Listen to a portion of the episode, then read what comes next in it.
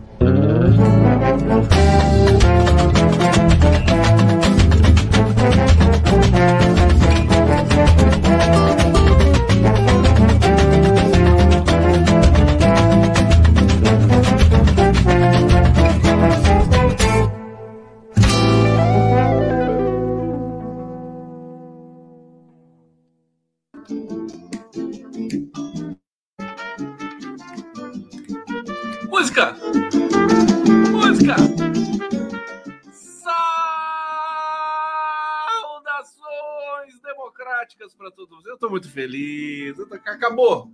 Acabou! Bolsominion! O Bolsominion! Olha, meu filho. Eu estou preocupado com os bolsominions, viu? Hoje eu fiz uma live com o Horta, eles estavam desesperados. Desde os poucos que apareceram. Então hoje eu vou aqui prestar minha solidariedade, né? Calma, o mundo não acabou, né? É, mas não chorem, por favor, né? Não chorem. É, tenho que dizer isso porque amanhã, né? O voto da Carmen Lúcia vai afundar o pestilento no ostracismo. Coitado do ostracismo. Meu Deus do céu. Hoje ninguém segura o condão. Olha, gente, olha que fundo bonito. Essa obra de arte que está aqui no fundo. Já vou falar de quem é.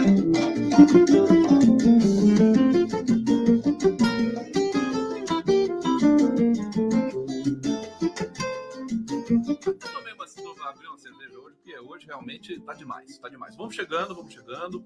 Vai ser uma delícia tudo isso aqui. Para quem quiser me mandar imagens, imagens para o fundo do Conde, porque no fundo o Conde é uma boa pessoa. Tá aqui live do conde@gmail.com. Repetindo live do conde@gmail.com, já recebi uma montanha de e-mails. Eu vou até mostrar para vocês depois, para vocês não acharem que eu estou mentindo. Aí a pessoa fala assim: pô, mandei o um e-mail do Conde não fez nada. Vai ver a quantidade de e-mail que eu tenho para fazer sozinho, meu filho, tá? Vai ver isso aqui. Olha, eu tô, ó, estamos ao vivo, live do Conde, parabéns, palmas, palmas para todo mundo, para nós, para mim, para todo mundo. É, ao vivo aqui pela TVT de São Paulo, pela TV 247, Prerrogativas, Ópera Mundi, do meu querido Zé Igor, que deve estar por aí. É, canal do Conde, evidentemente, sempre com uma audiência fantástica, GGN. Que mais? Deixa eu ver se estou esquecendo de alguém. E os jornalistas livres. É o seguinte, eu estou feliz também hoje porque eu troquei a memória do meu computador. É, botei, porque o, o, o meu querido Júnior, que é o diretor de YouTube da TVT, é um cara fantástico, inteligentíssimo. Ele me disse que o uh, Google Chrome come memória RAM, né? O Google Chrome come memória RAM. E aí ele falou: você tem que trocar sua memória RAM. E esse meu computador é potente, é computador de gamer, mas ele estava com 8 GB de memória RAM. Então eu troquei, botei 32 GB de memória RAM. Olha, Tarcísio, olha isso aqui, ó. Isso aqui é, é a memória antiga que eu tirei, olha que bonitinha. É? Aqui tem 8 GB. É, e agora eu estou com duas plaquinhas de 16 GB, que vai, olha, Vai ficar até melhor a live, viu? Ó, eu me mexo, nada com. Não pode falhar. Se falhar, eu vou pedir garantia aonde eu mandei trocar, evidentemente. Deixa eu tomar mais um gole aqui, calma. Hum. Olha minha mão. Tem alguém que lê mão aí? Ô, lê minha mão. Essa aqui é minha mão direita, né? Como é que tá a minha linha da vida aí, hein, gente? A linha da vida é na, na direita ou na esquerda? Como é que tá a minha linha da vida? Alguém, por favor, pode ler minha mão? Amanhã eu vou entrevistar um, um astrólogo, né? Agora é um astrólogo, é outro nível, né? Que é o Carlos Armite. É, vai estar conosco no Giro das Onze. Além dele, estar, estarei com Laura Gabriglione e também com o Adair Rocha, que é um professor da Federal do Rio de Janeiro, uma figura fantástica, simpaticíssima e presente em todas as movimentações pela democracia desde a década de 70, para vocês terem uma ideia. Bom, vocês estão felizes? Deixa eu pegar aqui. É, o pessoal está perguntando: essa live é ao vivo mesmo? Deixa eu agradecer aqui. Lu Freitas, Denise Gentil, uma gentileza sua. É, Daniel Lehmann tá, tá, perguntando aqui: essas lives do Conde são ao vivo mesmo? Só podia ser Lehmann, né? Você é parente do Jorge Paulo Lehmann? É? Parente do Jorge Paulo Lehmann? Pode fazer um pix para mim então aí. Você é parente do Lehmann, vai fazer um pix gorducho para mim aí. Ô, meu querido, Daniel, é claro que é ao vivo, cara. Tá ligado? 20, 23 horas, 6 minutos. Aqui faço essa live ao vivo há seis anos, antes de você nascer. Tá? O Zé Igor tá dizendo aqui, fiquei sabendo que nessa sexta, dia 30 de junho, às 19 horas, teremos Gustavo Conde, Vivian Mendes e José Genuíno no programa Outubro, em Ópera Mundi. Confere essa info aí, soube que lá na paróquia São João Batista. Obrigado, Zé Igor! Maria de Lourdes Pavita aqui dizendo o seguinte: quando juiz de fora, a prefeita Margarida Salomão, do PT, amiga de Lula e de Janja, fez a maior obra entregue para, para nós, o Museu Mariano Procópio, a reforma, e fez o estádio, o ginásio para eventos PT é PT. A Margarida Salomão é Margarida Salomão também. Ela, ela é porreta, ela é linguista, essa mulher. Ela é maravilhosa, foi reitora né, da universidade. Preciso entrevistar a Margarida Salomão. Ô, oh, Margarida Salomão! É, Mel Oliveira Santos, Condão, qual foi o filme que mais te causou impacto ou que você achou mais bonito? E a trilha sonora? Eu sou cinéfilo, gente. Eu posso falar aqui 500 mil filmes para vocês. É, assim, de cara, de cara, deixa eu ver. Eu, eu tenho um, um, um problema com o Barry Lyndon, do Stanley Kubrick, né?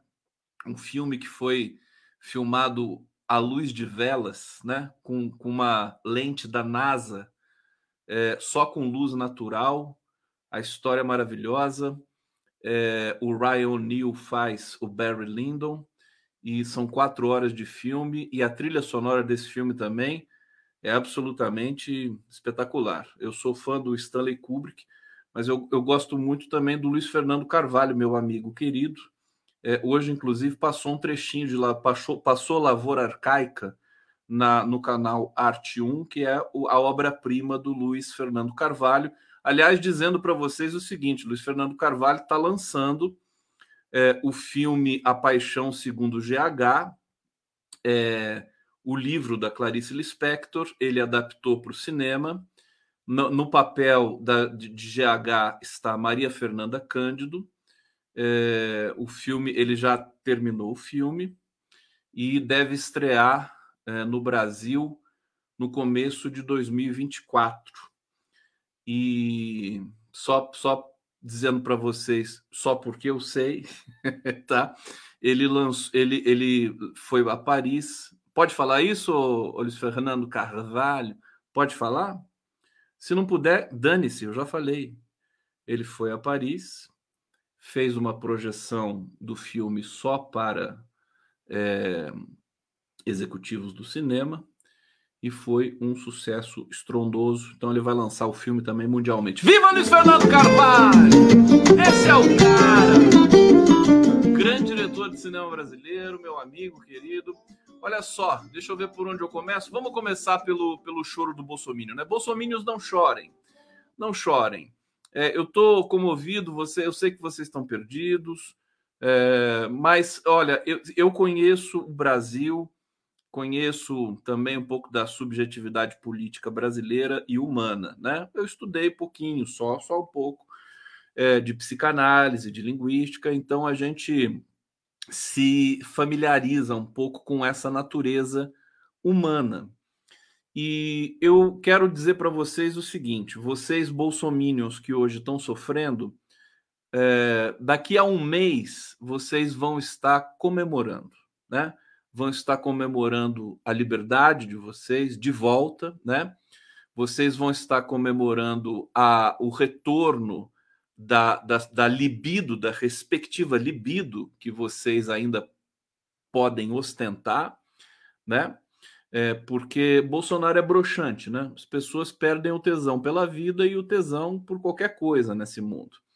Então, é, eu sei que a vida de vocês já está melhorando porque o preço das coisas está baixando, vocês estão podendo gastar, né, com comprar mais gasolina, é, é, a gasolina baixou, está sobrando mais um pouquinho de dinheiro para vocês gastarem com outra coisa, pagar internet, um pacote maior de internet, Netflix, comprar um filme aqui, outro filme ali, né?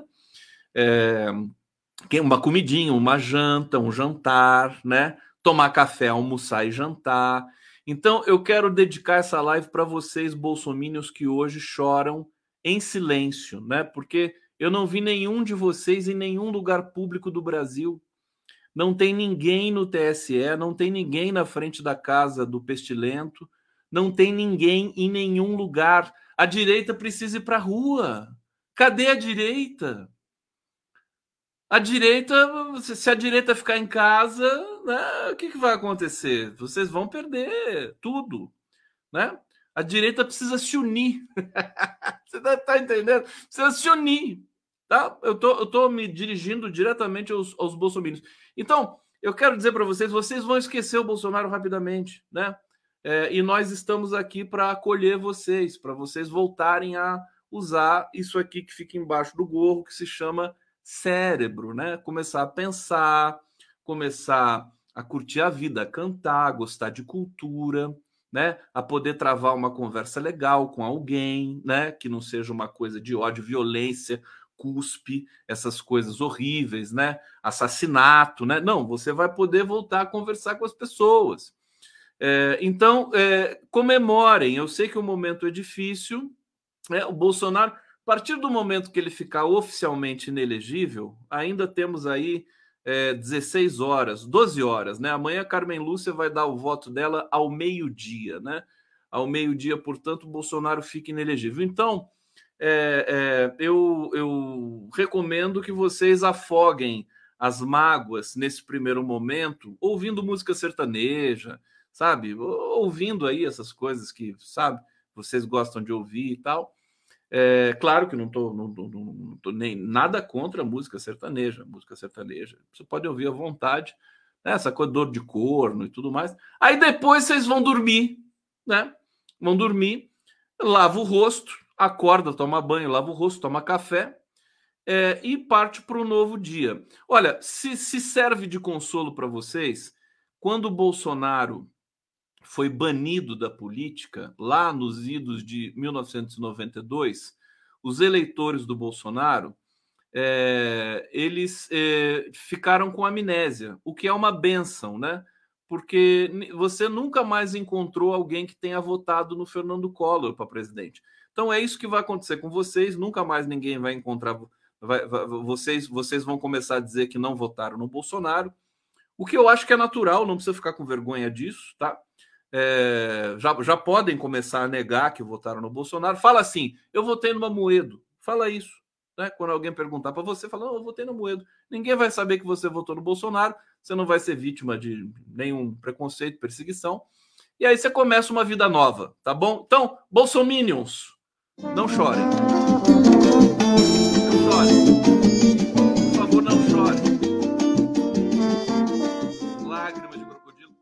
Deixa eu mandar um abraço é, bem carinhoso aqui hoje pro. Como é que é o nome dele aqui? Deixa eu ver. Tá aqui, ó. O padre Odair da paróquia São João Batista, em Santo André. Fiquei sabendo que o padre Odair se liga aqui na, nas nossas transmissões. Super abraço para você, viu, padre Odair? uma honra saber que você está por aqui assistindo. Grande abraço para você. Amanhã a gente se encontra lá no Opera Mundi para mais uma jornada de debate público.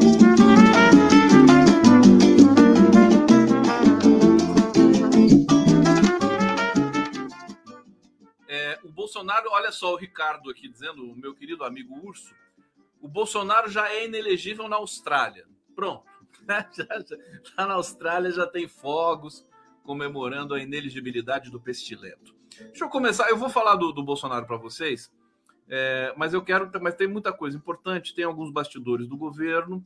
É, outra coisa que eu quero dizer logo de cara, que não, não vou dizer isso de cara, não. Depois eu digo. Alô, alô, alô, alô, alô. Tudo bem? Uh, olha aqui. O, tem, tem um comentário, gente, que está circulando por aí de que o Mauro Cid, amanhã o que, que nós vamos ter? Amanhã sexta, é uma sexta-feira pesada, política, né? Amanhã tem uh, a continuação, talvez o fim, né, do, do julgamento do Bolsonaro no TSE, Tribunal Superior Eleitoral, e na sequência, a partir das 15 horas, tem o Mauro Cid, o Mauro Cid é, depondo na CPMI dos atos golpistas. É, as informações que estão correndo em Brasília é de que o Mauro Cid vai falar tudo amanhã. Ele é, se sentiu deixado para trás pelo Bolsonaro, foi alertado por parentes, esposa, e advogados. É, e, segundo consta, ele está à vontade e vai dizer tudo que sabe amanhã. Vamos acompanhar com calma. Brasília está é, em tensão pré-Mauro Cid, né? Bom, aqui o Alexandre de Moraes manteve a prisão dele e, e vai prestar novo depoimento nessa sexta-feira. Desculpa, não é para CPMI, é para Polícia Federal. Eu me enganei aqui, é para a Polícia Federal que ele vai prestar depoimento. É porque é tão é tão cinematográfico esse depoimento dele, tá, tá com a expectativa de, de ser tão é, bombástico que eu pensei que fosse na CPMI. Bom, é, o Alexandre de Moraes manteve, negou o pedido de revogação da prisão do tenente-coronel Marucci. É, a decisão é do dia 25, está sob sigilo ele decidiu manter outros presos com Mauro Cid, Max Guilherme de Moura, Sérgio Cordeiro e Ailton Barros. É, Cid está preso desde 3 de maio, quando foi alvo de uma operação da Polícia Federal. Novo depoimento que será prestado é, sobre as investigações dos atos golpistas de janeiro. Mensagens apreendidas no celular vocês já conhecem, tô só lembrando, só estou lembrando vocês é, mostram os diálogos de teor golpista, sobretudo daquele famigerado coronel Lawant. É, a defesa do CID recorreu hoje no STF contra a convocação, é, mas é, reje foi rejeitado, né? É, e também rejeitada a revogação da prisão. Moraes, o Xandão, o Alexandre Moraes, argumentou que a soltura pode prejudicar as investigações sobre o caso. Eu vou ler um trechinho do despacho do Xandão aqui para vocês. A evolução das diligências apuratórias, especialmente sobre os dados telemáticos obtidos, reforça os indícios de participação dos investigados no esquema criminoso, bem como em outras infrações penais, notadamente em razão da existência de indícios de que a organização criminosa investigada teria, como uma de suas finalidades, a prática dos crimes de golpe de Estado e ou abolição violenta do Estado Democrático de Direito. É, contundente. É, e aí nós vamos ficar acompanhando amanhã essa é, o que que o, o que que o, o Mauro Cid vai falar para a Polícia Federal. Eu, eu, vou continuar falando do Mauro Cid, mas antes eu quero trazer para vocês dizer quem é o artista que está aqui no fundo. É, é o Newton Pinho. Newton Pinho. Eu vou colocar o Instagram dele aqui no bate-papo para vocês. É um artista, ele é amigo do Miguel do Rosário e o Miguel me mandou o trabalho dele é, e eu achei fantástico. Tá aqui, ó, o Instagram do Newton Pinho 1960. Tá no bate-papo, é só vocês acessarem ali. Olha que trabalho fantástico, né? Essa coisa, é, é, é, essa, essas formas, né? Formas primárias, cores. Ele vai trabalhando a cor. Essa é uma obra que eu acho que ele já, já fez uma venda dela, mas ela está publicada ali no Instagram do Newton Pinho.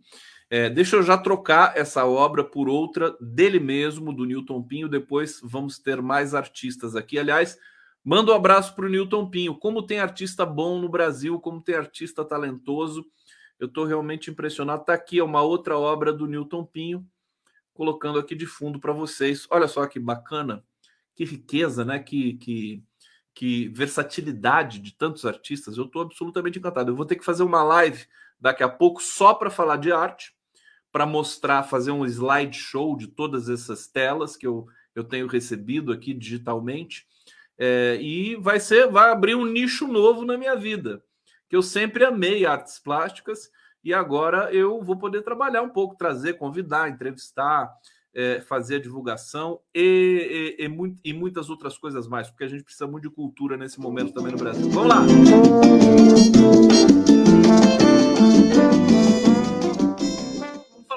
julgamento, eu vou alternando aqui os temas e depois eu volto, vou e volto, é aquela coisa digressiva que vocês já conhecem, né? É, a, teve uma divergência no julgamento do Bolsonaro no TSE. Essa divergência, que foi aberta pelo Raul Araújo, que abriu a votação de hoje, aliás, o voto do, do Raul Araújo uh, foi, foi vergonhoso, né? Ele, ele não entendeu nada a ponto de a Carmen Lúcia ter que se manifestar ali, interromper o voto dele mas é, só para deixar vocês a par da, das consequências desse voto, dessa divergência, né?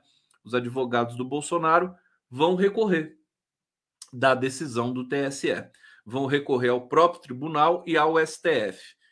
Sobre o STF, a informação que a gente tem é de que a probabilidade de, de a defesa do Bolsonaro ter algum sucesso no STF é nula. Eu vou repetir para vocês uma coisa que eu vinha falando aqui já há algum tempo, né?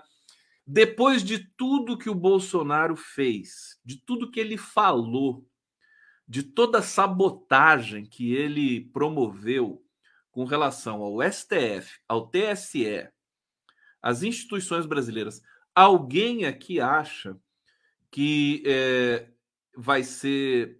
As pessoas vão perdoar o Bolsonaro? Não vão. Não, não tem a menor condição. Isso aí é algo extrapola até a, as tecnicalidades jurídicas e a própria política. É uma questão de lei do retorno, basicamente. Né? É, não, não, ele não vai ter chance. O Bolsonaro vai se, vai se humilhar, se ajoelhar para o STF depois de tudo que ele fez contra o STF e vai continuar fazendo. Né? Se ele não for proscrito de uma vez. Então ele vai ser esmagado como um inseto. Né? O Bolsonaro está sendo esmagado como um inseto nojento que ele é. é com todo respeito aos insetos nojentos né, que estão nos assistindo aqui nesse momento. É, divergência aberta pode, mas, mas assim, a gente tem que deixar é, é, trazer as, as possibilidades, as probabilidades. A defesa do Bolsonaro vai recorrer né, a partir desse voto do Raul Veloso, do Raul é, Araújo. É, dessa análise, eles vão questionar a decisão no próprio TSE é, vão demonstrar as contradições, né, do, supostas contradições, no recurso ao Supremo. Imagina o que, que o TSE vai responder para essa recorrência, para esse recurso aí da defesa do Bolsonaro. Não vai ter sucesso, é evidente isso, mas vai prolongar um pouco essa agonia. Né? Agora, quero dizer para vocês, acabou, né? Amanhã a gente, tá, o Bolsonaro é o gato de Schrödinger, né? Ele está morto, está vivo, está morto, está dentro da caixa, fora da caixa, aquela coisa toda. Ele ele tá vai vai vai caminhar para o ostracismo. É, até porque ele é uma ostra. ele vai caminhar para o ostracismo. E, e, a gente agora tem a responsabilidade de deixar o Bolsonaro no lugar dele, no lugar secundário na história brasileira, né? Secundário. Fez o estrago todo que ele fez, é, e o Brasil, mas o Brasil já está em outro patamar Estava é, conversando hoje com o Nassif. O Brasil. Uh, imaginem vocês, o Lula, se o Lula fizer um, um bom governo, não precisa nem ser excelente. Ele fizer um bom governo, ele está reeleito em 2026 ou quem ele apontar o dedo. Né? As pessoas já estão celebrando queda de preços, a inflação em baixa, super controlada. Daqui a pouco eu vou falar do Banco Central também para vocês, que mudou, né? O Conselho Monetário Nacional mudou as metas, a meta de inflação, mudou o protocolo do controle da meta. Vou, vou já vou explicar isso para vocês, é uma notícia relevante, a meu ver, para o dia de hoje. Bom, vamos lá.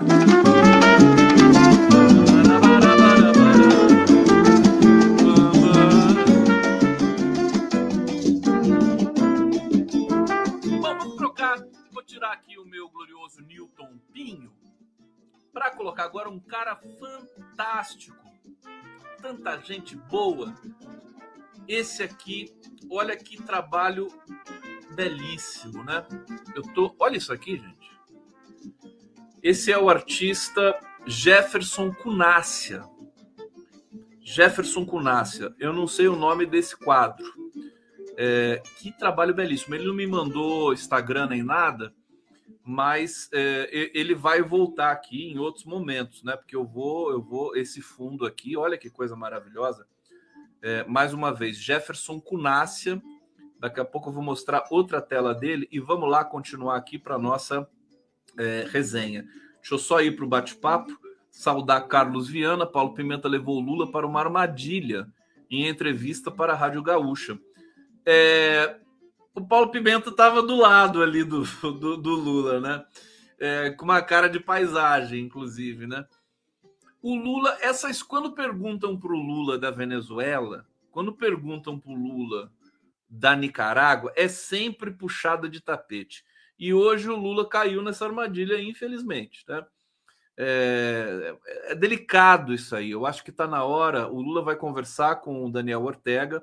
O Daniel Ortega é, ele, ele foi um sandinista, foi um revolucionário nicaragüense que tomou o poder através de guerrilha, através de luta, é, tirando ali também os, os paus mandados dos Estados Unidos. Então, a esquerda romântica latino-americana é, celebrou muito Daniel Ortega durante muito tempo. Agora, o Daniel Ortega enlouqueceu. Ele enlouqueceu completamente tá prendendo gente, mandando a polícia bater, matar. É uma loucura. Então o Lula falou que vai conversar com ele. O Lula não gosta de criticar né, nada de Cuba, nada de Venezuela, nada de nenhum lugar do mundo. Ele não critica nada. O Lula ele leva muito a sério aquela coisa da autodeterminação dos povos. É, então ele tem isso. Se o Lula fosse oportunista, imagina como seria fácil a vida dele, né? Era só ele criticar o Maduro pronto, ele ia ser pá, man, capa na Folha de São Paulo, né? Ia ser destaque no Jornal Nacional. Mas o Lula gosta de, ele, ele gosta de ser é difícil, né? Tem que ser difícil as coisas, né? Então ele vai, ele faz golaços aqui, a colar e tudo mais do ponto de vista do marketing político, né? Mas quando se depara com esses temas aqui da, da América Latina, é sempre complicado. Eu já vou falar também do Foro de São Paulo, viu? é, é, que, que é um assunto importante também nesse contexto. Então, Mabile e Maria Pandori querem muito a ineligibilidade e prisão do bandido Moro. A ineligibilidade é importante porque ela vai abrir, é, a Mabile, vai abrir é, a temporada é, dos processos que podem levar Bolsonaro à prisão. Né? Inclusive, a ineligibilidade também vai, inclusive os próprios bolsonaristas, né, os correligionários ali do, Valdemar da Costa Neto, pode desencadear um efeito dominó. É, Bolsonaro punido, inelegível, vários outros bolsonaristas, na, nazifascistas aí da cena brasileira, extremistas, vão. É, é, é como se o TSE fosse é, é, estabelecesse uma regra, né?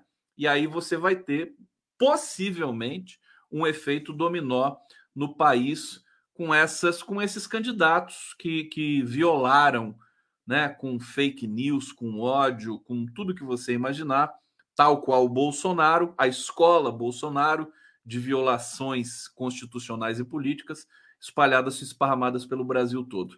Thelma Guelpa está aqui contribuindo, querida. Um beijo para você. Doris Fernandes, onde você viu hoje as previsões do PEP sobre o alto risco de golpe por conta da proeminência internacional do Lula? Não vi. Não vi e não gostei. Tô brincando. Olha, é, eu acho difícil o Lula sofrer um golpe. Eu já falei isso aqui para vocês. Claro que a gente não precisa ficar de salto alto e sair desfilando por aí, né? É, agora o Lula é, ele não nasceu ontem, né? Ele, ele tem, ele tem condições de, de se precaver. Claro que a gente não pode nunca baixar a guarda, mas sinceramente eu não sei que análise é essa. É, tem muitos outros analistas que dizem que né, o próprio Zerbex, que está sempre aqui comigo, o golpe não descansa nunca. É, é, é uma obviedade também. Né? O golpe nunca vai descansar. Os brasileiros, extremistas, direitistas, as elites brasileiras, eles vão eles vão dar uma descansada. Eles estão tirando umas férias, né? Mas daqui a pouco eles voltam. A, a, a mídia é, é a, a, Globo, Folha, Estadão, eles são os primeirões. Eles já estão lançando novas situações gol, golpistas para o Brasil. É, o Pepe é um cara que fala mais da, da, da cena internacional, então ele deve ter falado mais dos Estados Unidos, que são o grande é, né, a, a, a, o berço do golpismo internacional. Mas os Estados Unidos estão com problemas domésticos. Né? Tem isso também. Os Estados Unidos estão num, num processo de desmantelamento interno também. É, e sem contar que o Joe Biden ele tá, ele foi falar do, do, do Vladimir Putin é, de que a Rússia está perdendo a guerra. É, ele falou para ele ia falar para a Ucrânia, ele falou para o Iraque Quer dizer, o Joe Biden, ele tem 80 anos, eu acho que ele já tem 80, né? É, o que não quer dizer nada, porque tem muita gente de 80 anos que surfa, né, pula de paraquedas, né, faz milhões de coisas. Mas o Joe Biden ele está debilitado, né? Muita gente já fala isso quando ele era jovem, já, né? Esse cara é meio demente. Assim, é, ele tem ele tem alguns lapsos e começam, né? Como é que um cara vai ser presidente dos Estados Unidos? se ele não consegue, já já está com dificuldade de se expressar, né? Vamos ver, né? Você vê que o, o Bruce Willis era o herói dos filmes de ação de Hollywood até ontem, né? Chegava, matava todo mundo, né? Agora o cara tá lá em casa, ele não reconhece mais a mãe, né? São essas essas doenças terríveis, né? E vamos vamos aguardar, porque o Trump nos os Estados Unidos não tem é, uma, um, um, TSE como o brasileiro é, e não tem lei de ficha limpa e, e, e, e, o Donald Trump não passa por essa questão da ineligibilidade até onde eu sei. Então ele pode ser candidato, ele vai ser candidato em 2024, né? O Donald Trump. E aí? eu pergunto para vocês, né? Ele pode ganhar as eleições dos Estados Unidos de novo. É... Então, eu acho que os Estados Unidos têm, têm muitos problemas domésticos para se preocupar com o Brasil nesse momento. É claro que, nesse sentido, eu posso até concordar com o Pepe Escobar, no, no sentido de que o Lula ele é um destaque internacional é, absurdo, né? chama a atenção de todo mundo, a voz dele é muito forte, mas eu acho, francamente, que essa força do Lula, nesse momento, ela mais protege o Lula do que expõe o Lula. Por quê? Porque ele já, já foi presidente por dois mandatos, ele já o mundo inteiro já conhece o Lula, ele está em alta, quer dizer, é muito. Alguém correu o risco de, de, de, fazer um golpe no Brasil, assim, organizado de fora para dentro? Acho difícil. Acho. Mas eu vou ficar atento. Né? É, deixa eu pegar aqui mais comentários de vocês aqui na live. Obrigado pela presença. Deixa eu ver o que vocês estão falando. Essa obsessão do racista William Vac, da Raquel Landim, a Verônica Nascimento está aqui, né? E outros garotos propagandas das agências de propagandas neoliberal pelo pelo Lula, né? Botou uma lulinha aqui. Beijos de Ilhéus, Bahia, Nordeste. Que delícia, Verônica. Você está em Ilhéus. Que maldade você dizer isso pra gente aqui. Olha, a Raquel Landim, francamente, às vezes a gente assiste ali, zapeia, né? Como, como é fraca essa figura, né? Que coisa horrorosa.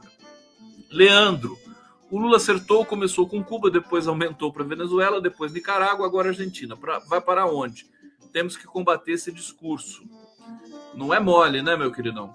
Maria Dolores, é, se Lula respeita os Estados Unidos, caso Assange, por que deveria desrespeitar Maduro e Ortega? Tá aqui, muito bom. É, Amabile está aqui escrevendo o nome dela própria, Amabile. Uh, então, vamos lá, deixa eu trazer aqui mais uma informação para vocês. O, o, Requião hoje deu uma alfinetada na Janja. Que maldade do Roberto Requião. Deixa eu contar esse babado para vocês aqui, né? Porque é, a, a, virtual cassação do Sérgio Moro abriu é, a temporada de caça ao uh, posto de senador pelo Paraná. É, porque o, todo mundo dá como certo que o Moro vai ser caçado. E aí é, a, parece que a Janja tuitou de, chamando a Glaze de senadora. Né? O problema é que hoje no Paraná você tem outro petista que também poderia querer o cargo de senador, que é o Roberto Requião. Né? O Requião já está amargurado com o PT. Quer ver o que, que ele falou aqui? Não, é impagável isso aqui, né? O ex-senador Requião expôs em público desconforto com a atuação da primeira-dama é, Rosângela da Silva, em tom de ironia, disse que Janja deveria ela disputar um cargo público no Paraná. É, tá, podia ser, mas não pode, né? Porque não pode parente, né? É, a irritação do Requião é porque Janja publicou é, ontem que a deputada Gleisi Hoffmann será a futura senadora do estado. É, é aquela coisa, a, a Janja ela, ela publica as coisas, cara, sabe? Que nem a gente. A Janja é meio que nem a gente, né? Ela vai lá e publica. O problema é que ela esquece que ela é primeira dama, né? E que a, e que a publicação dela é uma publicação que tem consequências políticas, né? Esse é o detalhe, mas eu estou adorando isso, viu? É, eu gosto de tumulto mesmo. Embora esteja na sigla, Requião não é petista raiz, evidente.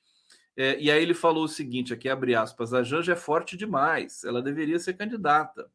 Já que ela fez esse comentário, ela poderia aproveitar a popularidade e disputar uma eleição. Ela pode ser prefeito de Curitiba. Vocês acham? Agora eu quero. O, o Requião está sendo meio é, é, Nostradamus aqui, porque é óbvio. Não sei, assim, a Janja, ela, ela, a gente tem bastidores de que ela gosta do, ela gosta da, da, da, do ofício, né? E eu acho que é, é 100% que ela vai ser candidata a alguma coisa algum dia. O que, vocês acham? Ei, fala pra mim! O que, vocês acham de tudo isso? Ah, contar aqui a fofoquinha da noite.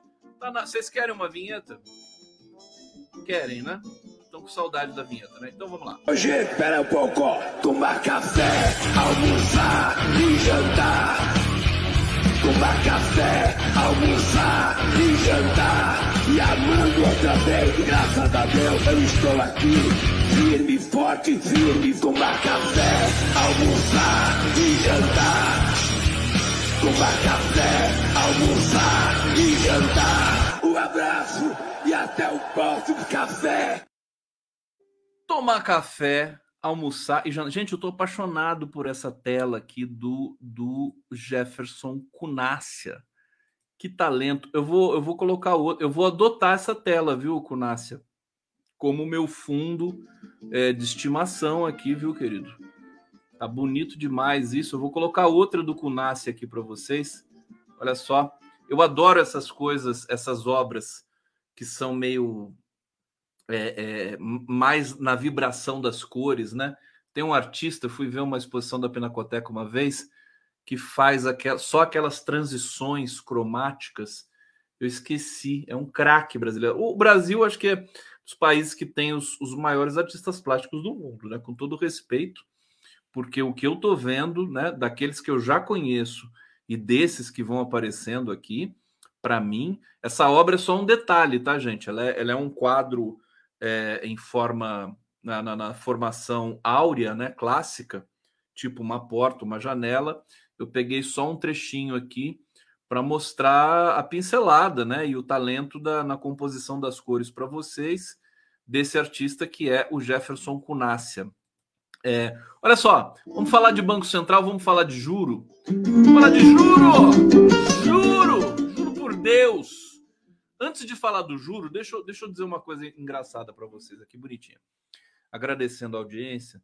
Eu, Vocês lembram que eu demorei um tempão para monetizar o meu canal, né? Vocês lembram disso? Eu monetizava tal.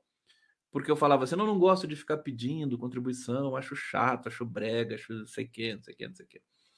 E, e agora eu monetizei, né? Vocês sabem disso, coloco aqui sempre à disposição para vocês e continuo não pedindo nada, né? Só falo de vez em quando assim a contragosto.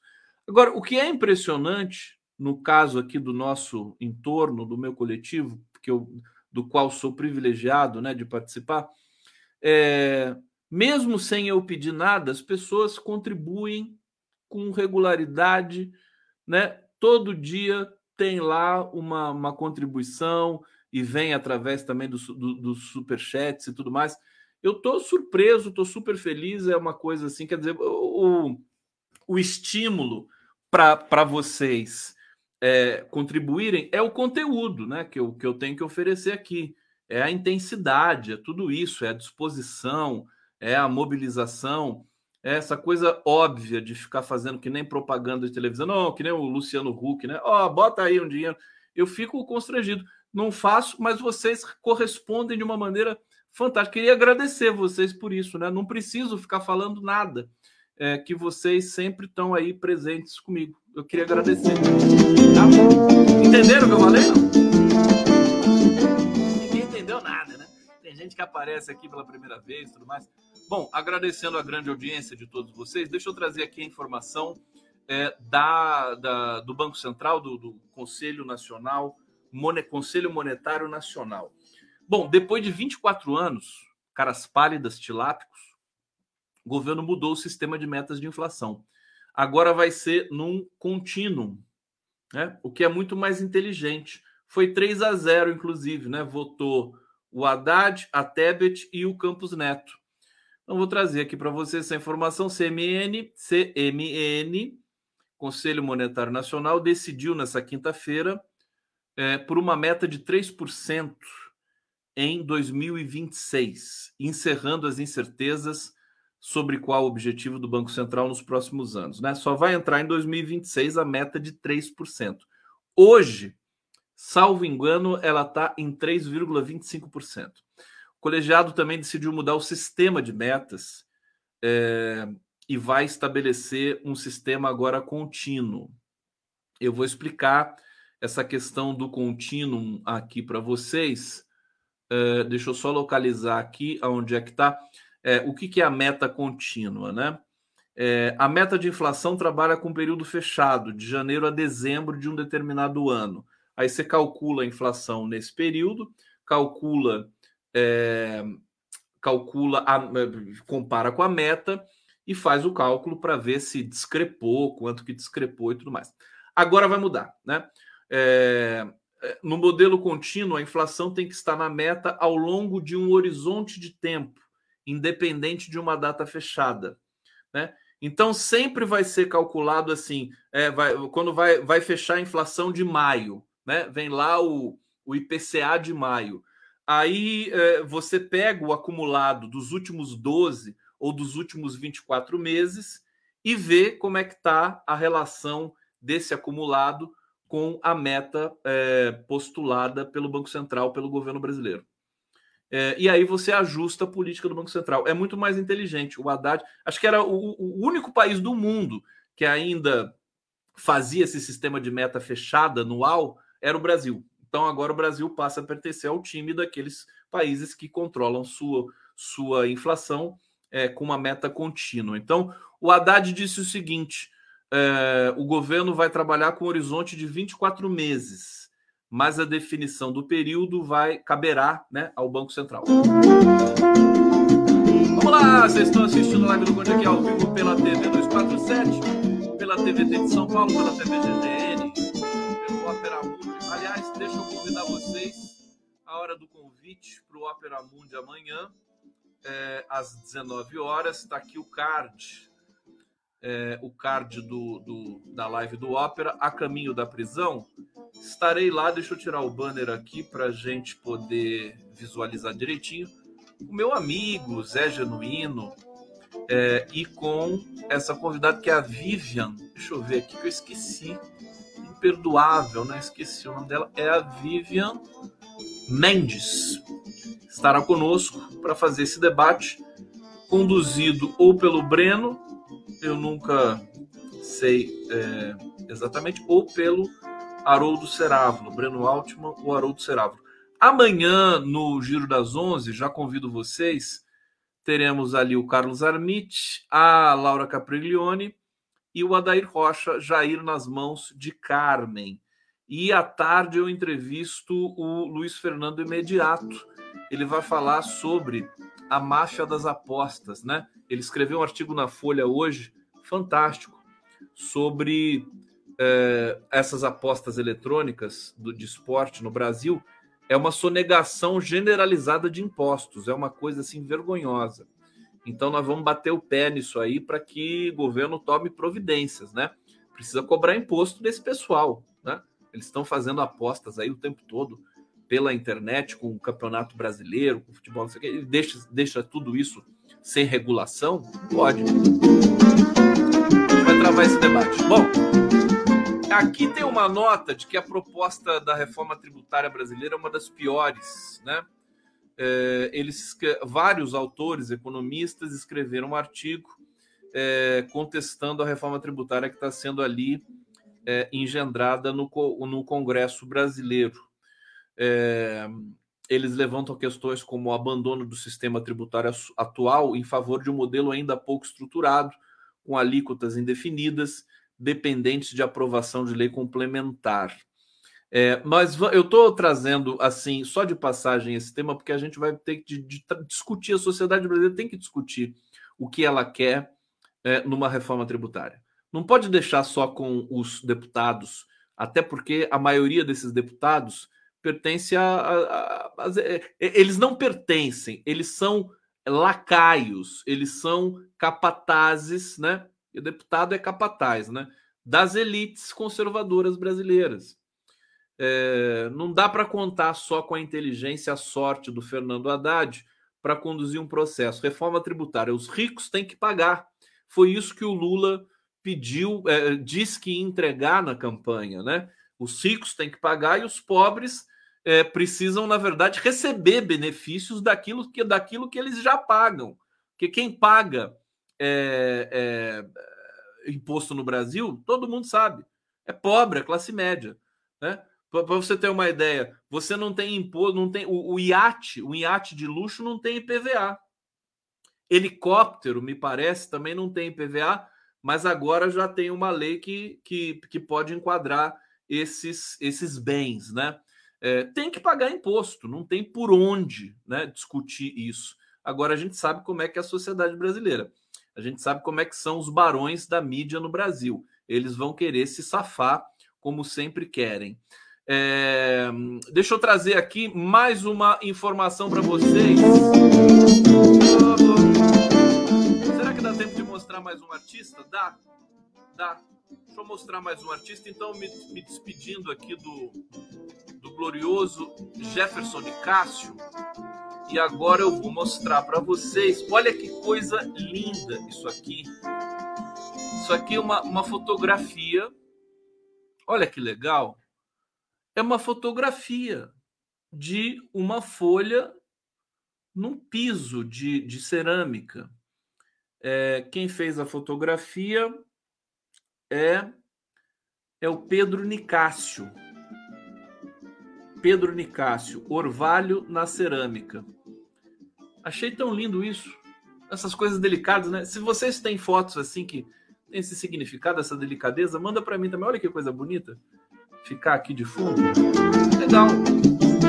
Delicado, sensível, afetuoso. Né? Isso aqui é um clique, né? É, é um, é um momento, né? É, é, a educação do olhar, né? A educação do olhar. Eu me lembro sempre de uma fotógrafa é, americana, eu me lembro do que ela falou, esqueço sempre o nome dela. Eu falei isso para o Stuckert uma vez, mas essa fotógrafa, que é uma fotógrafa dos anos 50, dos anos 40, ela disse assim: é, é, ser fotógrafa, né? É saber olhar o mundo sem uma câmera na mão. Olha que bonito. Que é isso mesmo, né? Eu posso dizer isso de, de cátedra, né? De experiência pessoal. Quando você começa a fotografar, você começa a ver um outro mundo. Tão bonito isso. Você começa, você começa a reparar nas, nas coisas simples, nas delicadezas, nos detalhes das coisas, nas formas, nas cores. Isso é muito, muito legal. É, deixa eu agradecer aqui a Roseli Silva, que está colaborando aqui para nosso trabalho. É, deixa eu ver aqui para onde que a gente vai. É, bom, falei das mensagens do Cid, mas eu vou detalhar isso aqui para vocês, né? Mensagens do novas mensagens no celular do Mauro Cid podem implicar Bolsonaro. Então o Mauro Cid vai depor amanhã para a Polícia Federal. Espero que vaze o depoimento dele. Mas também tem é, o celular dele, enfim, tem muito mais coisa que não foi é, divulgada, né? É... Rogério Correia, do PT, afirma que novas revelações sobre conversas do celular de Mauro Cid podem vir à tona até a oitiva do militar e podem implicar diretamente o Bolsonaro. Então vamos ficar atento, porque amanhã é cedo, é, daqui a pouco, né? Pode aparecer aí mais um lote de mensagens do Mauricídio. Eu acho que até é, é, o timing é esse, antes da votação decisiva com relação à ineligibilidade do Bolsonaro, existe esse timing, né? Polícia Federal vaza na véspera. Tem que fazer isso mesmo, né? é, para pressionar um pouco mais ali essa votação. Mauro Cid está tão encalacrado que realmente o celular dele é uma nitro, nitroglicerina pura. Isso do que a gente sabe, porque o que eu ouvi dizer, quem está falando isso aqui é o, o, o Rogério Correia, né? É que o telefone dele tem muito mais coisa além do que foi revelado coisas que ligam diretamente ao ex-presidente Jair Bolsonaro. É isso que se espera para amanhã, que o Mauro Cid traga informações realmente. Agora ele não tem mais aquela preocupação de proteger o Bolsonaro. Essas informações vieram da mídia golpista, viu? O que, o que torna elas mais é, críveis no sentido de que, é, é, de uma certa maneira, a mídia golpista ainda tenta blindar o Bolsonaro, notadamente a CNN, né? CNN é uma coisa assim é, é, comovente, né? O amor que eles têm pelo Bolsonaro é uma coisa assim chocante. Live do Conde.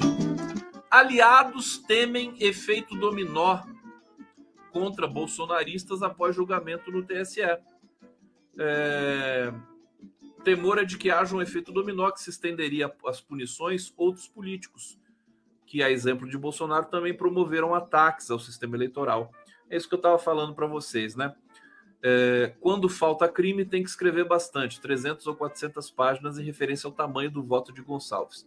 Isso aqui é a crítica que o Bolsonaro fez à votação do Benedito Gonçalves. Então, é, parlamentares como Carla Zambelli, como aquela besta do, do Gustavo Gayer, né, que manifestou todo o seu racismo contra o povo preto, é, e outras cocitas mais, né? Esse, essas figuras vão estar muito mais vulneráveis depois da ineligibilidade do Bolsonaro, podem ter certeza disso. É o que tudo é o, é o que se espera. Então a gente está caminhando, o Brasil está caminhando para organização da economia. Outra coisa que eu queria dizer também: o, o Banco Central já, já indicou que vai baixar os, os juros em agosto. É, o Haddad está pedindo uma queda robusta mas é fatal, o, juro vai baixar, né? É, até porque daqui a pouco o governo Lula, a gente precisa ter até um. É claro que o Lula tem urgência, nós temos urgência e tudo mais, é, mas de tudo que aconteceu com o Brasil, a gente está fazendo um caminho muito, muito bom nesse momento. Eu, eu, eu realmente eh, prefiro. É, olhar por essa via, né? Ah, mas o juros está muito alto. Vai cair, vai cair. Agora eu sei, eu posso dizer isso com tranquilidade. Ah, mas o Campos Neto é um sabotador. É, mas ele também vai cair, né? É, e vai, vai perder poder e ele está muito pressionado. Então, o que, que vai acontecer? Os juros começam a cair em agosto é, e vai continuar caindo adiante. E em 2024, o Lula vai nomear, muito provavelmente, o Galípolo, Gabriel Galípolo, para ser o presidente do Banco Central, que vai ter, por sua vez, um mandato de dois anos. Quer dizer, eu estou vendo o governo Lula passar ileso, sem precisar destituir o Campos Neto, sem precisar mudar essa lei esdrúxula aí do Banco Central Independente, porque simplesmente não vai precisar o Lula vai nomear. Você quer, quer saber o que vai acontecer? Quer saber o que vai acontecer? Olha só.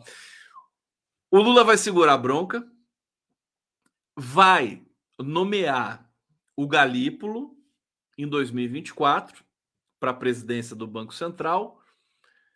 E aí, depois, quando o Lula for reeleito em 2026, ou o Haddad for eleito, o, o, a imprensa vai pedir para o Banco Central voltar a ser o que era. Por quê? Por quê? Porque a partir do momento que você indicar um diretor é, que, que, que pensa como pensa a nova economia, para dizer o mínimo, né? Porque essa coisa de controle de inflação, de demanda com juros altos é uma coisa que a literatura já virou a página disso. Todos os economistas que passaram por aqui recentemente pelo, pelo nosso coletivo disseram isso.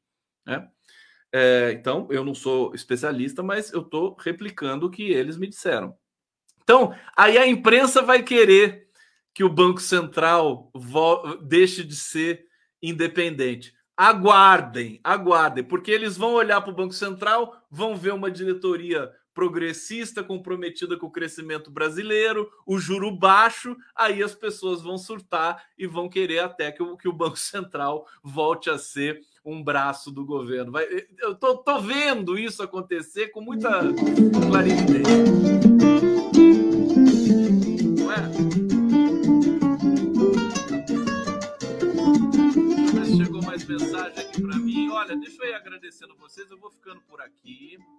É, sempre, sempre deixando um boa noite para vocês, muito carinhoso, convidando vocês para nossa agitação de amanhã. E vamos que vamos, vamos acompanhar. Amanhã vai ser um dia é, bastante, bastante forte, né? Uma sexta-feira atípica. Teremos ali o, o a finalização é, ou pelo menos a, a decisão já de Bolsonaro inelegível e o depoimento do Mauro Cid. Tá bom, gente? Tudo bem? Ficaram felizes? Tudo, tudo certinho? Então, obrigado. Um beijo grande amanhã estamos de